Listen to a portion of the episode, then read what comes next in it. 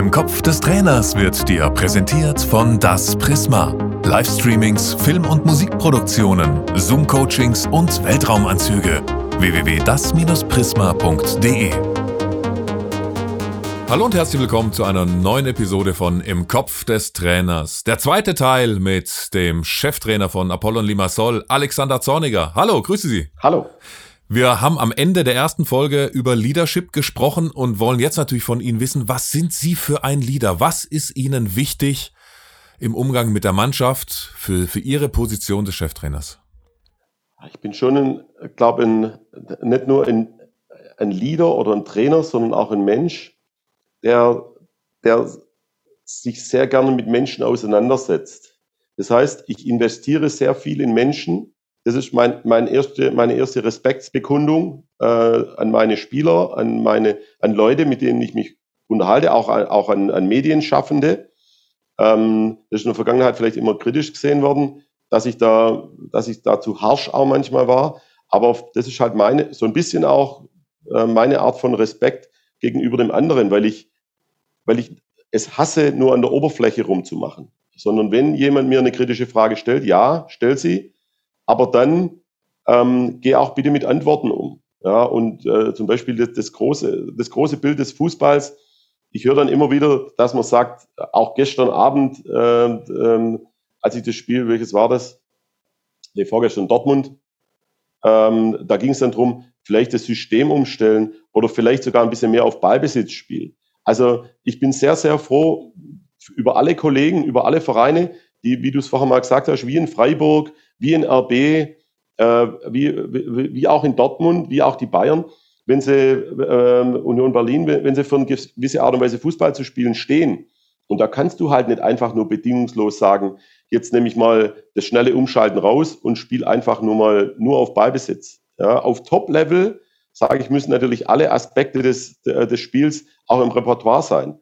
Aber selbst ähm, Top-Teams wie, wie, wie Man City, ja, wahrscheinlich das beste Team im Moment fast auf der Welt, oder selbst die Bayern haben dann mal, wenn individuelle Dinge nicht, nicht ineinander laufen, da, dann kriegen die auch mal eine 5-0-Schlappe wie gegen Gladbach. Sehr, sehr, sehr selten, ja, sehr, sehr, sehr selten, aber es kann halt auch passieren. Also, und dann immer nur zu sagen, jetzt, jetzt ähm, checke ich mal das gesamte Bild vom Fußball und sage, dort waren sie schlecht, dort waren sie schlecht, dort waren sie schlecht. Es, es gibt dieses Komplettpaket nicht. Ähm, ich glaube, ich bin ein Mensch, der, der sehr offen auf, auf, auf, ähm, auf Menschen grundsätzlich zugeht, aber will dann einfach auch wissen, wie hoch das Level an Expertise ist von den Menschen, sowohl von meinen Spielern als, als auch von, von den Mitarbeitern. Ich habe es vorher schon gesagt, ich bin da auch nach meinen ersten Profijahren keiner mehr böse, wenn es da ein, ein paar einfach auch gibt, die an ihre, die an den Fleischtöpfen dranbleiben wollen. Ja, und, und, und dafür dann vielleicht auch mal den einen oder den anderen über den Jordan gehen lassen. Weil auch die haben halt Kids, die sie gerne auf die Uni schicken würden. Ähm, und, und ich sage ja auch nicht, dass, die, dass, das, dass das schlechte Mitarbeiter sind. Nur zu dem Zeitpunkt äh, passen, passen sie dann vielleicht nicht so ganz zu dem, für was du eigentlich geholt worden bist und für was du ste äh, stehst.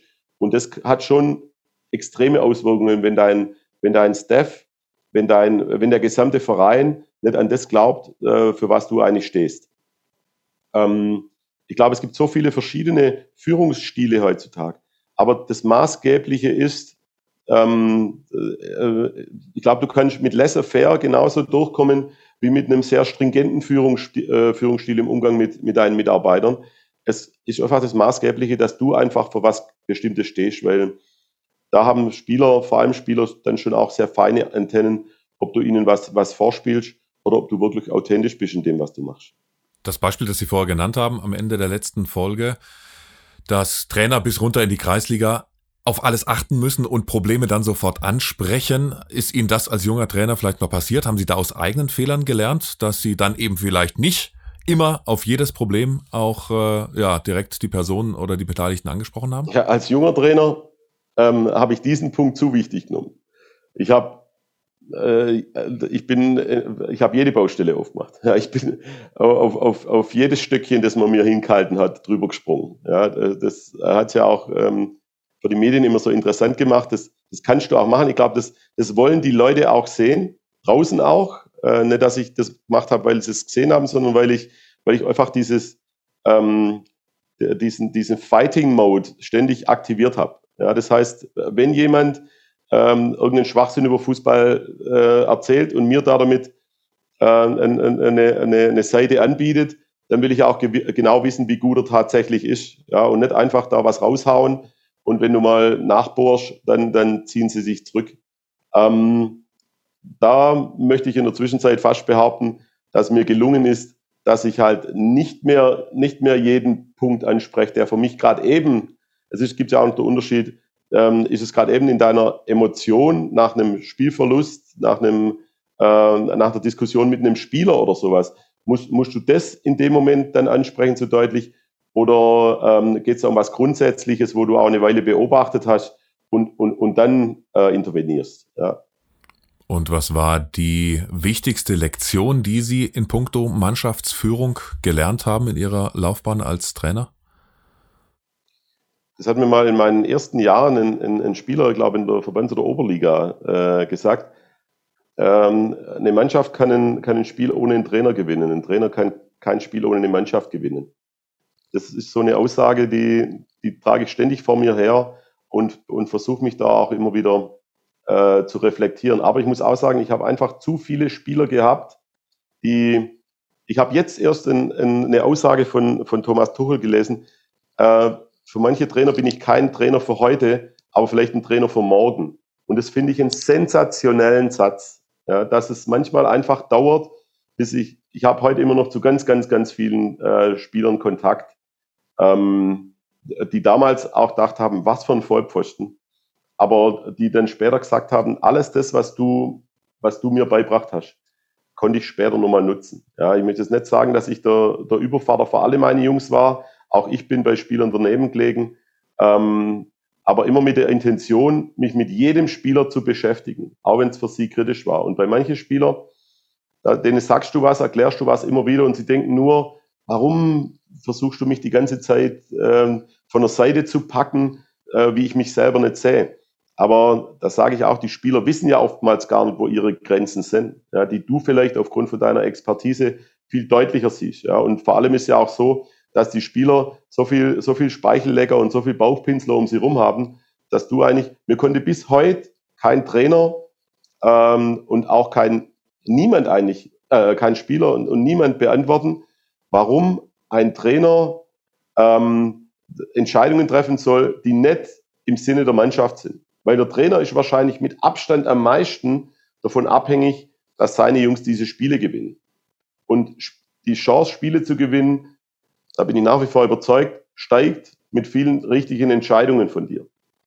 Äh, das heißt, wenn du viele Entscheidungen wissentlich treffen solltest, dann wäre es eigentlich äh, fußballerischer Selbstmord, wenn du diesen auch nachkommst und nicht versuchst, die Entscheidungen so zu treffen, dass du möglichst erfolgreich sein kannst. Und in solchen Gesprächen, die Sie gerade ansprechen, was war da für Sie als Cheftrainer die schwierigste Situation, die Sie meistern mussten? Ich sag mal, mein Step in der Profibereich nach meiner Co-Trainerzeit beim VfB und Markus Babel 2009, 2010, wo ich ganz viele Sachen mitgenommen habe. Auch, ich erinnere mich noch, meine ersten zwei Gespräche waren mit, waren mit Thomas Hitzelsberger und mit, und mit Jens Lehmann, weil, es, weil ich es immer so kannt habe, hab, ähm, äh, schnappte die Großen, ähm, äh, da war auch noch, da war natürlich ein, ein, ein, ein Semi Kedira auch, da war damals ein Serdat Husky ein, ähm, ein, ein, ganz wichtiger Aspekt, da ist, da ist äh, Alex Klepp dazukommen. Aber mit den zwei habe ich dann gesprochen und Thomas hat im ersten Gespräch zu mir gesagt, warum bist du eigentlich hier? Ja, ich war damals Oberliga-Trainer und dachte mir, okay, das ist jetzt mal ein guter Gesprächseinstieg. Habe ihm dann aber erklärt, dass ich glaube, durch mein Sportstudium auch ein ganz gutes Gefühl für, für Bewegungsanalyse habe, kann vielleicht auch dem einen oder anderen Spieler da weiterhelfen. Ähm, und, und es war dann auch ein gutes Gespräch. Aber äh, ich glaube, es gibt ganz viele, die im, im Umgang mit, mit ähm, potenziell höher gerankten Persönlichkeiten im Fußball manchmal der Schwanz einziehen und sagen, oh, da beiße ich mir jetzt lieber mal auf die Zunge und sag vielleicht was nicht, was, wofür ich stehe. Kann ich nur sagen, haut es raus. Ja, weil wenn ihr es wenn ihr es für euch behaltet und nachher feststellt, hätte ich es doch nur gesagt, und ich glaube, das kennt jeder, es gibt solche Situationen, wo man irgendwas sieht irgendein Gespräch führt und da denkt man sich, jetzt würde ich gern das sagen, aber ich es lieber mal für mich. Und später stellt sich raus, dass der Gegenüber genau das erwartet hat, dass man es vielleicht sagt. Sag's lieber. Wenn es dann nicht so ist, dann bist wenigstens du gewesen. Aber ich glaube, also wie gesagt, da war's, da war, da gab es so die eine oder andere schwierige Situation. Ähm, aber als ich dann zu RB bin, so auf, auf Top-Pro-Level, äh, selbst dort schon, und wir haben äh, nach anderthalb Wochen, zwei Wochen Training zu fünf Spielern gesagt, ich glaube, drei davon sind in der Saison erst geholt worden. Ja, das war so, man hat, ähm, man hat auch von Kollateralschäden gesprochen, ja, dass man gesagt hat, ihr macht alles, was notwendig ist von Anfang an, damit diese Mannschaft in diesem Jahr erfolgreich ist. Äh, und da war einer dabei, ähm, der, den hat man aus, aus, äh, aus Schottland geholt, etablierter Profi, ist mit seiner Mannschaft, mit, seine, mit seiner Familie herkommen, ein Tochter oder Sohn, äh, Frau dabei, gerade einen, äh, einen Kindergartenplatz gefunden und dem hat man dann nach zwei Wochen gesagt, wir haben keine Zukunft für dich hier. Das war aus menschlicher Sicht schon was. Und da gab es fünf Gespräche an einem Tag, wo ich auch gesagt habe, die mache alle ich. Ja, Ralf hat gefragt, ob er es machen soll, aber Ralf war ja zu dem Zeitpunkt nicht jeden Tag da. Da habe ich gesagt, nee, der Geschäftsführer war noch mit dabei. Aber das ist meine Verantwortung. Und da dachte ich mir, da habe ich schon eine, eine richtig, nicht nur eine schlechte Nacht gehabt. Ja, weil da, da, es ist Fußball. Ja, und es ist auch ein Job, aber es ist trotzdem was, wo natürlich jedes Mal mit, mit, ähm, mit, mit persönlichen Schicksalen auch zu tun hat. Das war schon so mit das, das Krasseste. Und wie verarbeiten Sie dann sowas? Ähm, äh, ich, ich sag mir ja selber, du bist ja auch für den Job geholt worden. Das Schlechte wäre es, wenn du dann sagst, ich treffe zwar die Entscheidung, aber ich schicke irgendjemand anders davor. Ja, da habe ich auch schon von Kollegen gehört, die sich da ein bisschen schwer tun, aber das gehört zu unserem Profil mit dazu, dass man sagt, ähm, ich habe auch mal mit einem, ja, ich habe in meiner VfB-Zeit mal, mal, mal ganz kurz mit einem Top, Top, Top, Top, Top-Trainer zu tun gehabt. Ähm, und ich habe ihn gefragt, was ist eigentlich das Schwierigste für dich? Dann sagt er immer der Umgang mit den Spielern. Zu sagen vor einem Champions League-Finale, du bist nicht im Kader, zu sagen, dein Vertrag wird nicht verlängert, du bist seit sieben Jahren da, du, der, der Spieler fühlt sich super. Zu sagen, du bist nicht mal ähm, du bist nicht in der ersten Elf, obwohl du vielleicht bis dahin Stammspieler warst. Aber in, gegen diesen Gegner aus einer taktischen Sicht raus ähm, macht es einfach keines, keinen Sinn. Und das sind immer die gleichen Aspekte, die jedem Trainer so schwer fallen. Aber du dich einfach auch nicht aus dem Staub machen kannst. Du musst diese Entscheidungen dem, vor allem dem Spieler, ähm, natürlich auch deine Staff-Mitglieder, aber da auf einem anderen Level äh, deutlich rüberbringen. Ja, und nicht irgendwie auch nach so einer auch dort gab es eine entscheidende Situation. Ich habe damals mit, mit Kakao ähm, in, in 2009, 2010 haben wir Champions League Qualifikation irgendwo in Rumänien gespielt. Er hat nicht gespielt. Äh, Kakao war schon immer ein sehr emotionaler Typ und ähm, äh, ich glaube nicht mal eingewechselt worden und war dann danach total angefressen. Ich habe das gesehen, habe da mit ihm gesprochen und das hat mir noch, das hat mir noch lange, lange Zeit ähm, ähm, für gut gehalten, weil das brauchen dann die Spieler einfach auch. Das ist aber auch mit Abstand das, was dir am meisten Körner kostet als Trainer. Diese Gespräche zu führen, obwohl du nachher, ich habe schon zig Gespräche geführt mit Spielern, nachher kommt ein Berater und sagt, äh, warum sprichst du eigentlich mit dem Jungen nicht? Und ich nehme mir meine Aufzeichnungen raus und denke mir, wow. Ja, weil natürlich jeder eine unterschiedliche Wahrnehmung hat, in dem, was mit ihm gesprochen wird. Und das vielleicht auch Sender-Empfänger-Problematik äh, Problematik vielleicht ganz anders wahrnimmt. Aber du musst es einfach machen. Dann auch weniger immer wieder leider weniger für der andere, sondern für dich selber. Und zu sagen, nein, das, das ist deine Aufgabe als Trainer, diese, diese Gespräche zu führen, diese Erklärungen äh, dem Spieler zu geben und ob er es dann, ob er es dann versteht, das ist dann nochmal ein anderes Thema. Sie haben auch gesagt, dass Sie eigentlich ja auch verlangen von, von Ihrem Staff, von den Spielern, dass man sie kritisiert wie haben Sie das hingekriegt in Ihrer Trainerlaufbahn, dass genau das passiert, dass ein Spieler eben keine Angst hat, wenn ich dem Trainer jetzt das und das sage, dann setzt er mich am Wochenende auf die Bank? Ich muss jetzt lügen, wenn ich sage, ich bin da das Top-Paradebeispiel dafür, wie man seine, seine Mitarbeiter ähm, dazu auffordern kann, ständig an seine Tür zu klopfen und ständig mit ihm zu sprechen. Ja, weil ich natürlich auch eine große Bandbreite an Informationen habe, die zu der Entscheidung geführt haben oder die äh, fast alle sogar, oder die dazu führen, dass ich dann sage, wenn jemand zu mir sagt, aber das und das können wir doch anders machen, dann sage ich natürlich auch nicht, ja stimmt, mache ich morgen, sondern warum wir es nicht anders gemacht haben, hat ja, eine, hat ja einen Grund. Und dieser Grund ist bei mir in meinem Kopf drin, mit jeder Nuance. Das ist ja oftmals das, was allen anderen fehlt. Ja, mein Bild, mein, mein Puzzlebild hat 100 Teile. Und nicht nur wie für die meisten anderen 50. Und dann fehlen ihnen natürlich Zwischentöne. Die fehlen mir nicht. Und deswegen sage ich dann meistens, das machen wir aus dem und dem Grund. Die Ecke spielen wir aus dem und dem Grund so. Ähm, du spielst aus dem und dem Grund nicht. Ähm, und das führt dann natürlich oftmals dazu, dass die dann irgendwann sagen, okay, wenn der ohnehin jedes Mal argumentiert, dann brauche ich mit ihm gar nicht mehr quatschen. Ja, und das sind halt dann auch diejenigen, die meistens noch dazulernen, wenn sie wiederkommen und wiederkommen. Ja, ich habe einen, einen Co-Trainer gehabt, äh, lange Jahre in Tamas Bodok, ähm, der wusste genau, wenn ich zum Alex komme mit zehn Vorschlägen, dann sagt er achtmal wahrscheinlich, super Vorschlag, aber passt nicht. Und kommt halt das elfte, zwölfte und, und, hundert, und hundertvierte Mal immer noch. Also ich bin da jetzt auch nicht der Typ, wo jeder immer kommt und ich sage, äh, der, der, der, der Job ist ja, das ist ja kein pädagogisches äh, Wattebäuschen werfen, ja, sondern da muss man ja, ähm, da muss man ja ständig Entscheidungen treffen, die dann auch manchmal tough sind. Ähm, und, und, und da sage ich dann schon auch, äh, das hat jetzt nicht immer was, ich wollte eigentlich früher ja immer Pädagoge werden. Ich habe ja, ich habe ja gymnasiales Lehramt studiert und das war immer mein Traumberuf, aber habe dann einfach festgestellt, ähm, äh, ähm, dass ich vielleicht doch nicht der Top-Pädagoge bin. Ich glaube, ich bin, ich habe eine gute pädagogische Ader, aber ich bin natürlich auch sehr, sehr, sehr, sehr leistungsorientiert. Ja, und ähm, das hat dann dazu geführt, dass ich sehr dankbar war, dass ich irgendwann mal Trainer werden konnte passt der nächste Grieche aus der Mythologie dazu, nämlich der Narzissus.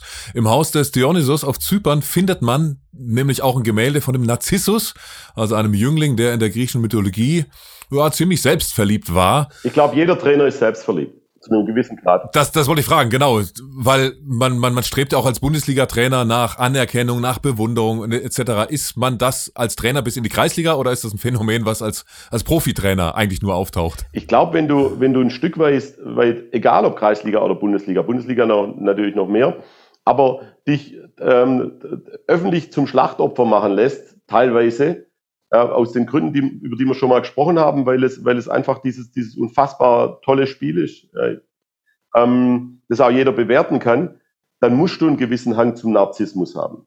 Ja, dann, dann, dann schlagen da diese zwei, diese zwei Seelen in deiner Brust, dass du zum einen natürlich sagst, ich will dann auch, dass das gesehen wird, mehr oder weniger.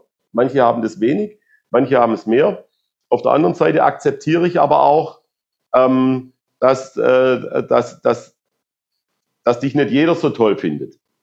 Ja, irgendwann am Anfang meiner Karriere dachte ich, wenn du einen guten Job machst, müsse das 95 Prozent der Beteiligten auch erkennen. In der Zwischenzeit bin ich manchmal froh, wenn es 40 Prozent noch erkennen.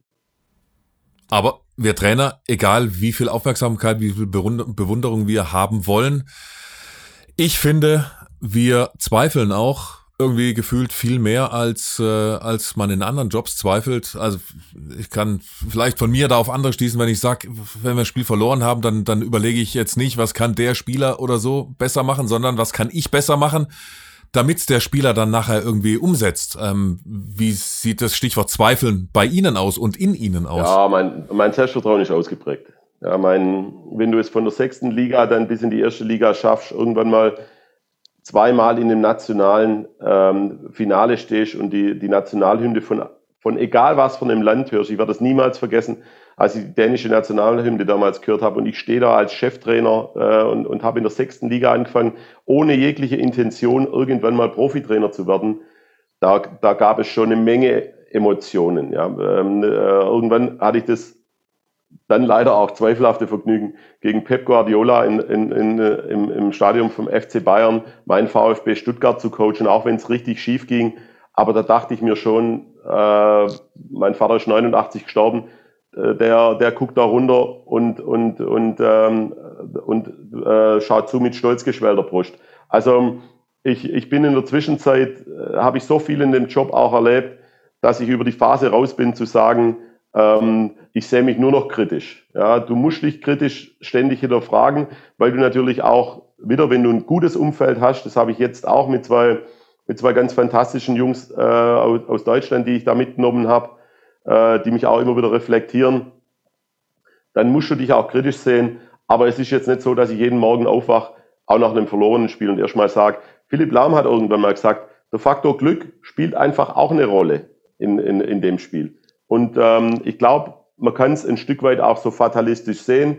Äh, das hilft dir beim nächsten Spiel dann nicht weiter. Ich glaube, es gibt Aspekte, an denen du ständig, äh, Schrauben, an denen du ständig drehen musst. Aber ich, ich ähm, kastei mich da jetzt auch nicht ständig nach jedem Spiel und sage, ah, das war jetzt aber dein, äh, dein Versagen. Ja. Ich sage immer, mein Problem ist, dass ich, dass ich Trainer vor Samstagmittag bin. Ähm, nach Samstagmittag ist der Trainerjob ein leichterer. Ja, und trotzdem will man auch nach Samstagmittag, ja, man selbst sein. Ist Ihnen das schon mal passiert, dass Sie eben mal nicht Sie selbst waren in irgendeiner Situation oder in irgendeiner Phase?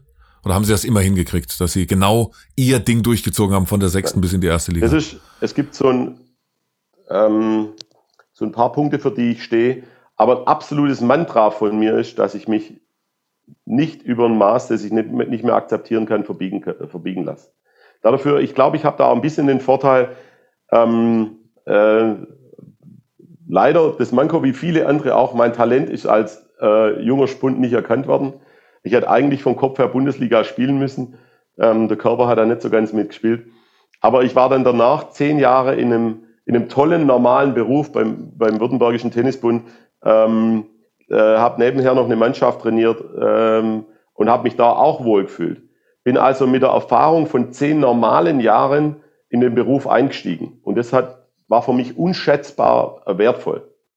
Ähm, äh, ich, ich, ich wusste ganz genau, vor was ich stehe. Ich wusste ganz, ganz genau, vor welche Werte ich stehe. Äh, auch jetzt äh, äh, habe ich gesagt, bis zu einem gewissen Punkt bei Spielerverpflichtungen und, und, und darüber hinaus kann ich nicht über meinen Schatten springen. Das geht nicht.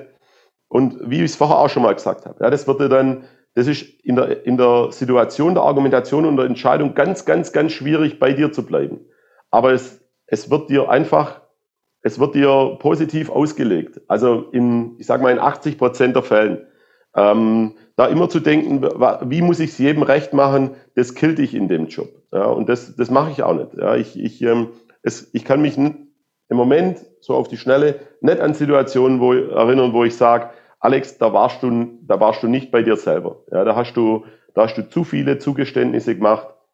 Wie gesagt, manchmal vielleicht eher zu wenige, ja, auch so beim VfB Stuttgart. Ich erinnere mich noch, ich habe ihnen irgendwann mal gesagt, gebt mir einfach der Feuerlöscher, äh, gebt mir einfach der, der, der ähm, wie nennen wir es, wo man, wo man Feuer damit legt.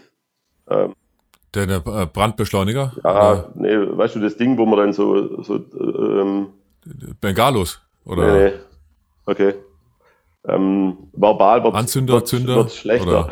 Äh, ähm, nee, aber, aber äh, lass mich da einfach mit dem. Mit dem die, Lun die Lunte? Nein. Oder was? Aber, und, das, du, hast noch, du hast noch drei Möglichkeiten. Du, du hast Immer noch drei. drei ich habe schon drei verschossen.